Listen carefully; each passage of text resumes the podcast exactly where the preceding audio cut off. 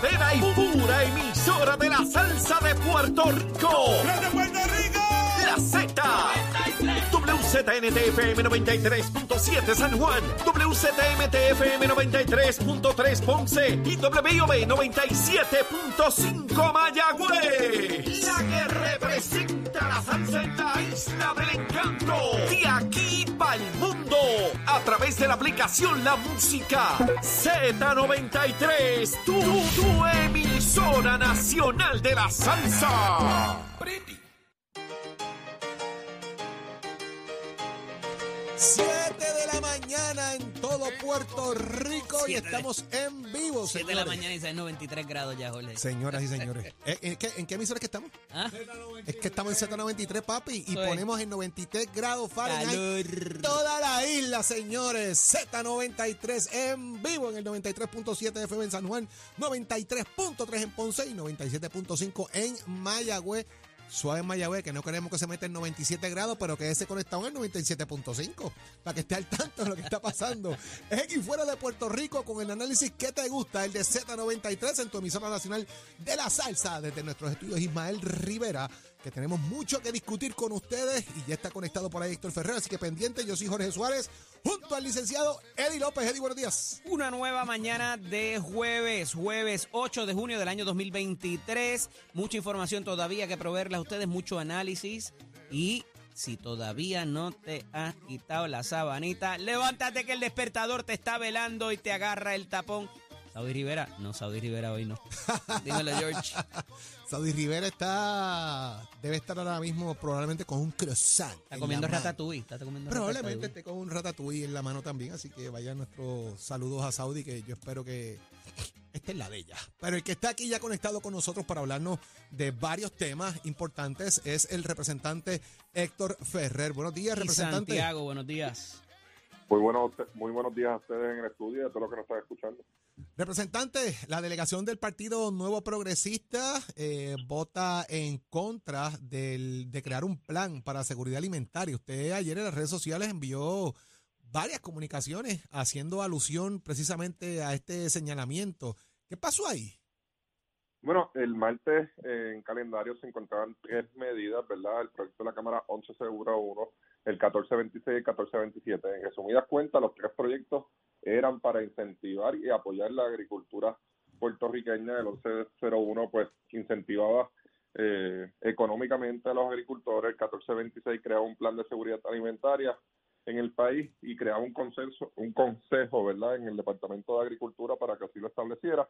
Y el 1427 eh, buscaba que, la, no sé si se acuerdan, en el cuatrienio de Alejandro, en donde el gobierno buscaba, mediante orden ejecutiva, comprar los alimentos eh, a los agricultores del país y así incentivarlos. Pues eso era lo que buscaba por ley hacer este proyecto y lamentablemente, el, ¿verdad? Lamentablemente, y es algo que ha ocurrido en el pasado, nuevamente los representantes del PNP le votaron en contra a proyectos que buscan eh, apoyar al agricultor puertorriqueño, así que uno se tiene que preguntar y establecer de primera mano que los representantes del PNP no creen en la agricultura puertorriqueña. Representante, eh, eh, ¿hubo debate sobre la medida y qué argumentos tuvieron, si algunos, los representantes del Partido Nuevo Progresista para votar en Ese es contra? el mayor problema, que no, no hubo debate sobre las medidas. Y de Eh, lo que le así dijeron a usted, ¿por qué le votaban en contra? Desconozco, Eddie. Este, eso, lo que tienen que explicar son ellos. No, no, yo sé, pero que casi siempre la contra. dinámica eh, te dice, mira, es que Sí, ese sí, proyecto contiene se- esto, Se, contiene habla allí entre, tras bastidores. Mira, yo no voy a votar un proyecto que tiene que ver con comida, con alimentación, que, que, que- no- eso, es, política. que eso es casi votarle a favor el Día de las Madres, prácticamente. eso. tú sabes. Yo lo que sé es que le votaron en contra, Eddie, y, le votaron en contra a la agricultura y a la agricultura puertorriqueña. Wow. Representante, por otro lado, el panel de fiscal especial independiente y usted tiene una medida eh, que busca crear un mecanismo alterno de alguna manera para sustituir este organismo. Eh, pues ayer tomaron una determinación que me parece en derecho eh, correcta, ¿verdad? Si, la persona está cometiendo un error en el sentido de alterar la credibilidad, tomar la decisión de echar para atrás, era lo que tienen que hacer. Y me parece que fue una decisión eh, correcta en el sentido de lo que es el derecho y los procesos, ¿verdad? De que, de que se resguarde lo que es la justicia en el derecho. Eh, ¿Cómo anda la discusión precisamente de esta idea que usted tiene de crear este organismo en gran medida para atender lo que es, eh, eh, o sustituir más bien el fake, que es uno de los planteamientos que usted está haciendo? Bueno, yo creo que no debemos tirarle la toalla tan fácil al FEI, ¿verdad? Este año van 2 de 69, o sea, el 2.89% de las denuncias son las que han ganado. Ese es el récord del FEI en el 2023. 67 son las denuncias presentadas en regla 6 o regla 6 en alzada por el FEI. El FEI en esa etapa perdió 65 denuncias radicadas en regla 6 eh, y lo que no sirve se tiene que cambiar. Eh, eh, eh, esta eh, oficina es un bochorno para el pueblo puertorriqueño, se, se pasa haciendo papelón tras papelón y pues ya en la Cámara de Representantes se presentaron dos proyectos, que es el 1701, que, que, que elimina el FEI, la Oficina de Inspector General, la Oficina de Ética Gubernamental, la División de Integridad Pública y Asuntos del Contralor del Departamento de Justicia, y tienes el 1702, que crea un verdadero código anticorrupción. Desde un principio hemos marcado la discusión, enmarcado la discusión eh, para establecer que estos proyectos son un punto de partida e invitados a todos los partidos políticos y a la eh, sociedad civil a participar del proceso. Lamentablemente los únicos que hemos encontrado eh, oposición ha sido del Partido Nuevo Progresista eh, y pues nosotros vamos a continuar con el proceso de vistas públicas. Ya nos pudimos reunir con el Movimiento Victoria Ciudadana y con el Partido Independiente Puertorriqueño y nos han indicado que van a estar participando en los procesos y que cuando se empiecen esos procesos, pues empezarán ¿verdad? la discusión técnica legislativa de, presentar enmiendas y otras cosas. Licenciado Ferrer Santiago, lo que ocurrió ayer en esa sala y los eventos de, que aparentan ocurrir en el fin de semana no deberían volver a repetirse. ¿Qué nos tiene que decir si algo en cómo se puede prevenir este asunto y si legislativamente quizás eh, habría un- una, una potencialidad de abordarlo o que el Departamento de Justicia haga la investigación correspondiente para que esto de que intervenir con jueces o familiares de jueces no se vuelva a repetir? Mira, la verdad del caso es que es lamentable, ¿verdad? Pero yo no sé si los fiscales le dieron las instrucciones a los testigos de lo que pueden hacer y lo que no pueden hacer. No estoy echando la culpa a ellos, eh, pero eso es parte de un, del buen trabajo que tiene que hacer un abogado, de indicarle cuáles son las cosas que tiene que hacer un testigo y cuáles no, por si acaso. Eh, y no le estoy echando la culpa, pues, porque el testigo pues hace las cosas que... Uno no puede controlar lo que hace un tercero. Uno no puede controlar esos actos, pero definitivamente el día de ayer pues lo noto un poco tímido en el sentido de que yo hubiese ayer mismo referido eso al Departamento de Justicia sabiendo que el FEI no tiene ningún tipo de jurisdicción sobre personas que no sean funcionarios o ex servidores públicos, eh, pero no vimos ese eh, ese referido. Pero Eh, ¿le así parece que estaremos- el ellos retirar los cargos fue adecuado? Fue una... Bueno, que yo desconozco cuál era la prueba que tenían ellos, eh, pero me está raro que por solamente un testigo eh, que no era empleado en la oficina, pues quitaran todos los cargos, porque lo estaban acusando de soborno, lo estaban acusando eh, de otros delitos que probablemente ese testigo no tenía nada que ver, pero ellos son los que conocen la prueba, yo no la conozco. Eh, así que ellos tomaron la decisión que tenían que tomar. El caso se le cayó por declaración jurada hace eh, dos, hace alrededor de dos meses, así que está- el caso no está muy bien parado eh, y por eso es que digo que de los últimos 69 denuncias que han presentado, incluyendo la vista preliminar, han perdido 60 han perdido o desistido en 67. Eso en cualquier liga. Oye, ustedes que son fanáticos del béisbol, vamos a usar los, los Boston Red Sox de Jorge Suárez. Si el equipo está 2 y 67 con 69 juegos jugados, tú no haces. Más o menos están por ahí. Y desaparece el equipo. Eso es lo primero que uno hace. Sí, tienes que hacer los cambios, tienes que hacer los cambios pertinentes, claro. Y, Sí. y en Como los Puerto que Rico, están locos de pero dale. Y, y también podemos ir con los Yankees de él. Sí, y, y, y el General Mayer, en este caso el gobernador de Puerto Rico, se niega a hacer cambios y a comenzar una verdadera discusión sobre este tema. Y eso es lo preocupante de, de- de esto. O sea, aquí hay dos proyectos presentados que desde un principio se ha comunicado a la sociedad de que son puntos de comienzo de que queremos sentarnos en la mesa porque para atender la corrupción se necesita ¿Hay, participación hay de ambiente en toda la Cámara, ciudadanía. representante, para atender eso? O sea, y, y no ahora, Sí. ¿verdad? Porque estamos acabando la sesión, pienso yo que, que están apretaditos ahí, pero, pero eh, el- el- la comunicación con las delegaciones del Partido Nuevo Progresista y, y los otros partidos, ¿ya ha empezado a dar fruto el tema? Yo envié comunicación al otro día de presentar el proyecto a todas las delegaciones. Ya por lo menos he tenido discusión con Victoria Ciudadana, con eh, Partido eh, Puertorriqueño Independentista y eh, los compañeros del Proyecto de Dignidad, pero lamentablemente no puedo decir lo mismo del Partido Nuevo Progresista.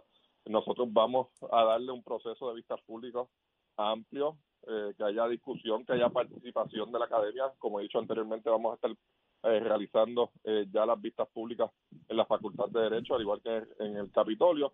Ya tenemos casi eh, confirmadas todas las fechas. Una vez tengamos confirmada la fecha, pues lo estamos, estaremos dando a conocer. No tenemos prisa eh, en cuanto al proceso legislativo. No, no quiero, eh, ¿verdad? Por así decirlo, meterle chambón eh, a esto porque tiene que haber una discusión porque tenemos que buscar la manera de solucionar este problema que nos está afectando como país. Salió un estudio recientemente que confirma casi lo que dijo la, la Contralora de Puerto Rico, la cantidad de dinero que se está perdiendo eh, por los actos de la corrupción. En este nuevo estudio entienden que se pierden más de 730 millones de dólares anualmente. Representante, eh, reacción eh, a, ¿verdad? a 22 días del cierre de sesión.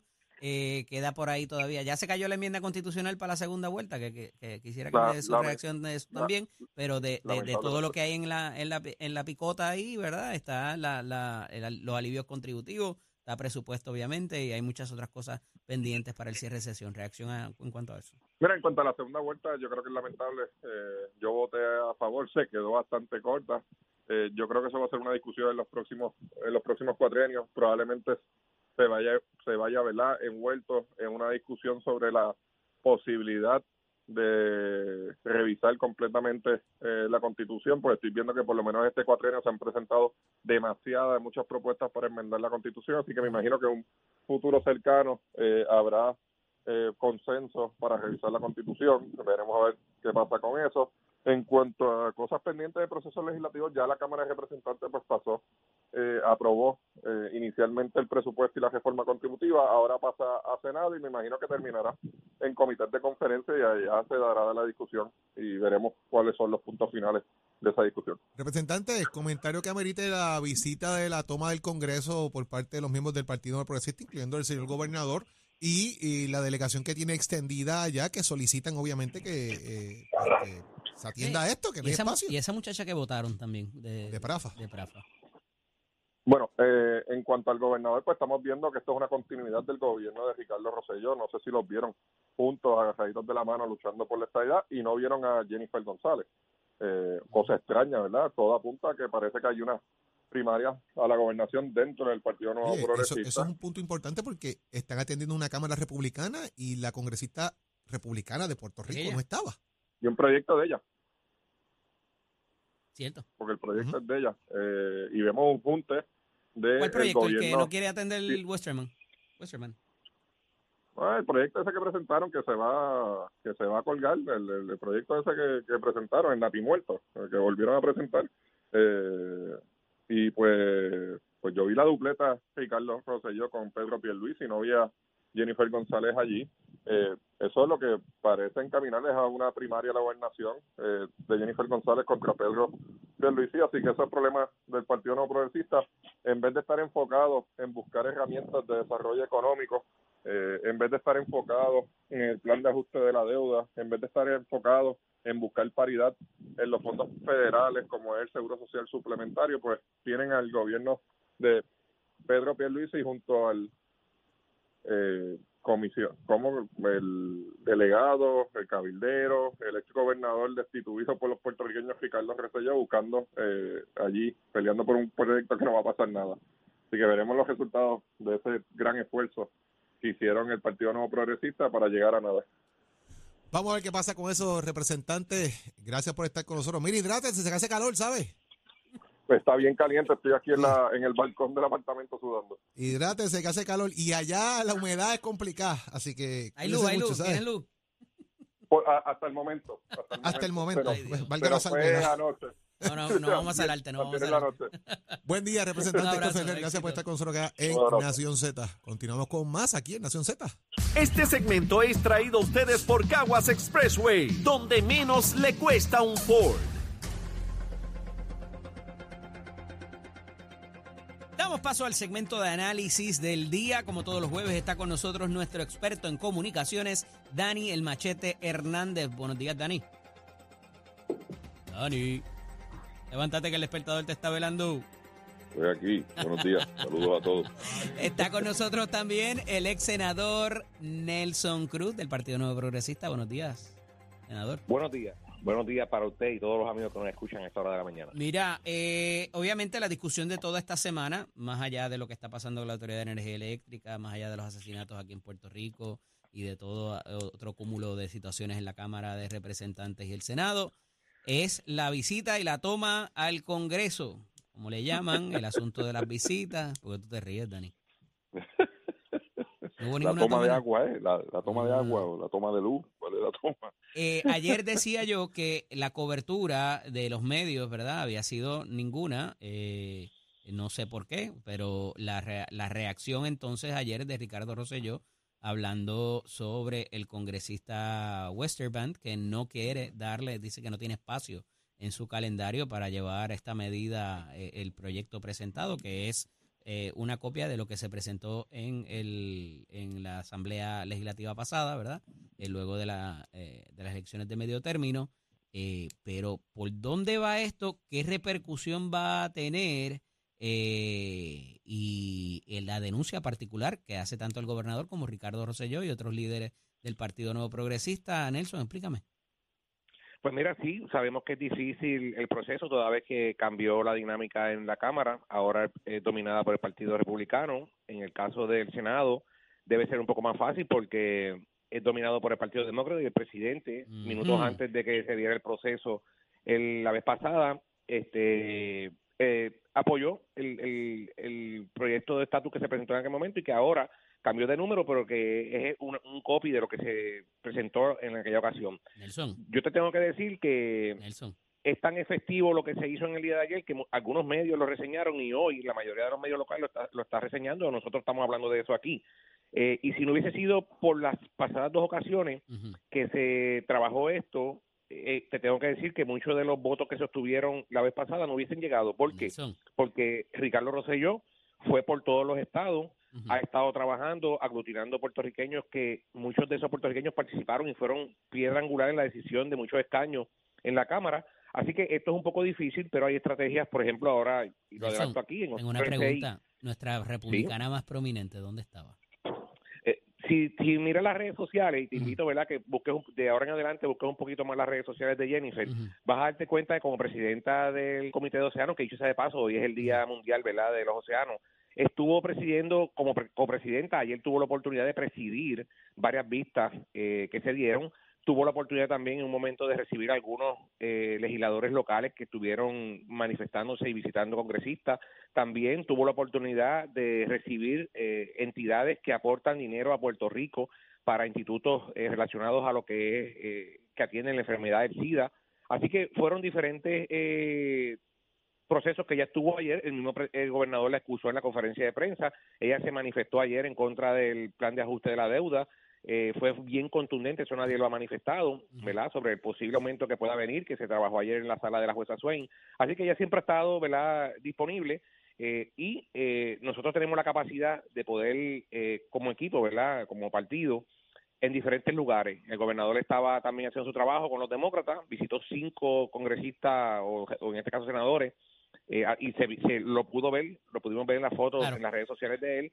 Así que Dani. yo creo que el trabajo se dio y tan efectivo ha sido que el Partido Popular la vez pasada buscó en un senador para contrarrestar el proyecto y está buscando Oye, también con, alternativas uno nuevas. de las en el 100 Senado. visitas que hicieron, con uno nada más que hizo el Partido Popular, se lo tuvo. Bueno, pero pues, bueno, eh, pues, Dani. pero estamos, estamos, Bueno, estamos en la pelea. Eh, pregunta, eh, ¿verdad? Eh, el, el estar el gobernador o cualquier otra figura tan cercana a Ricardo Rosello es eh, producente, número uno, y número dos, ¿de cuántas más se va a excusar la comisionada residente para no aparecer al lado del gobernador? Bueno, yo pensaría que la comisionada residente se va a excusar de todas las que tenga el gobernador, igual que el gobernador le ha huido a las que ella ha hecho. Este, me parece que esta cosa de los cabilderos estos este, de, la estadidad solo le ha servido de, de playground a, a Ricardo Rosselló. Me parece que es poco ¿Cómo- serio cómo- esfuerzo al ¿Cómo es punto de reunir. Bueno, bueno, porque, eh, o sea, ¿a quién están reseñando aquí hoy? Reseñan más las expresiones de Ricardo Rosselló que las del gobernador. El gobernador, como siempre, está perdido en la Lalandia. Se reúne con cinco senadores cuando el proyecto está en la Cámara y tiene que pasar la Cámara. Pues eso es un esfuerzo baladí totalmente. Este, es un aguaje de muleta del gobernador de decir aquí estoy defendiendo la estabilidad, está al lado de Ricardo Rosselló, porque en la primaria que se avecina, que eso ya no lo despinta nadie por lo visto, Ricardo Rosselló le representa 50, 60 mil votos en una primaria, aunque sea una figura totalmente indigna en la política puertorriqueña, pues los estadistas eso no les importa. Eh, eh, ellos siguen en su jueguito allá dentro de su, de su mafia. Y entonces, pues, pues eso es lo que vemos, un país en, en decadencia, donde la gente ya está levantándose porque no saben cómo van a pagar la luz, el gobierno hace cero esfuerzo sobre eso y se van a jugar a la estabilidad a Estados Unidos este para hacer un aguaje en vista de una primaria como han hecho siempre. Yo en todas mis, mis comparecencias públicas, ¿verdad? Donde, donde me invitan, como aquí en este medio, siempre he dicho que el PNP juega y los estadistas serios no deben prestarle el voto al PNP con la excusa de la estadidad que los llevan 40 años por ese camino. Jugamos y no han tanto hecho que le quitamos, absolutamente a- le ningún a avance. Si eso fuera serio, ningún estadista sería republicano. O sea, si aquí la, la- el tropiezo son los republicanos para la estadidad, no debería haber ningún estadista republicano.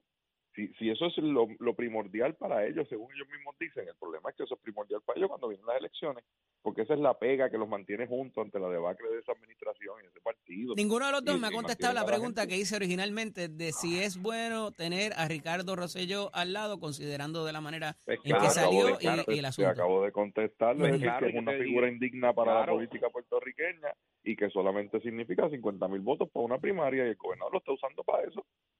Nelson.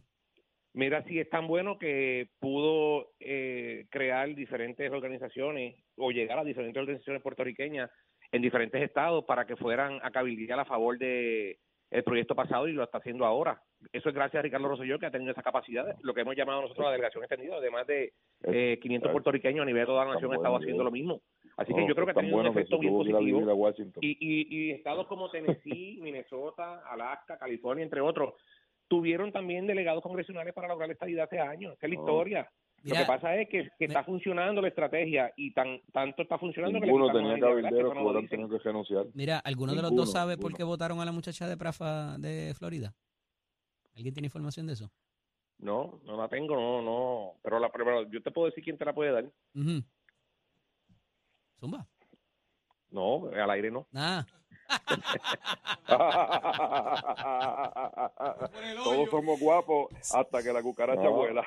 No, lo que pasa, lo que pasa es que no, lo que pasa es que hay estrategias y hay ¿verdad? movimientos que se tienen que hacer, tú sabes. Pero eh, yo le puedo decir ahorita a Eddie y a, y a Jorge, le puedo decir que, que a quién pueden llamar y le pueden decir. Se me cuida, un abrazo. Te- Hablamos la semana bueno, que viene. Continuamos. Este segmento es traído a ustedes por Caguas Expressway. Nos le cuesta un Ford. Somos, somos una mirada fiscalizadora sobre los asuntos que afectan al país. Nación Z, Nación Z. Por Z93, somos su noticia. Es momento de hablar de deporte porque somos deportes con nuestro compañero Tato Hernández. Dímelo, Tato. Vamos arriba, vamos arriba, vamos arriba. Él dijo de que eso es buena, todos somos guapos hasta que la cucaracha vuela. Voy mañana a ver a... Dímelo. Voy mañana a ver a... Digo, si se da, porque con el, con el clima como está, la cosa de la, Ajá. de la ceniza, la- a, a tus Boston Red Sox contra mis Yankees. Uh, eso va a ser. Cancelaron el de ayer. serie- Hoy se juega doble. es una serie de tres, ¿verdad? Sí, o del eh, cuatro. eh, eh, no, hasta el sábado. Es hasta el sábado. Era el ayer, sábado. hoy, eh, mañana y el sábado. De cuatro. Bueno, pues vamos a ver si por allá ve un cajito de me lo trae. Vámonos. Con el logo de los Yankees, claro está. Va, está bien, no hay problema. Vámonos con la fondita Beverly Ramos y el velerista Raúl Río, que fueron seleccionados anoche por el Comité Olímpico de Puerto Rico como los abanderados de la delegación boricua para los Juegos Centroamericanos y del Caribe. Ramos y Río fueron escogidos en votación anónima por delegados de 33 federaciones que forman parte del COPUR y siete miembros de interés en el público. Ambos atletas cargarán la bandera la bandera puertorriqueña en la ceremonia inaugural del evento que subirá a escena el 23 de junio en El Salvador. Este Jorge Yegui, mira,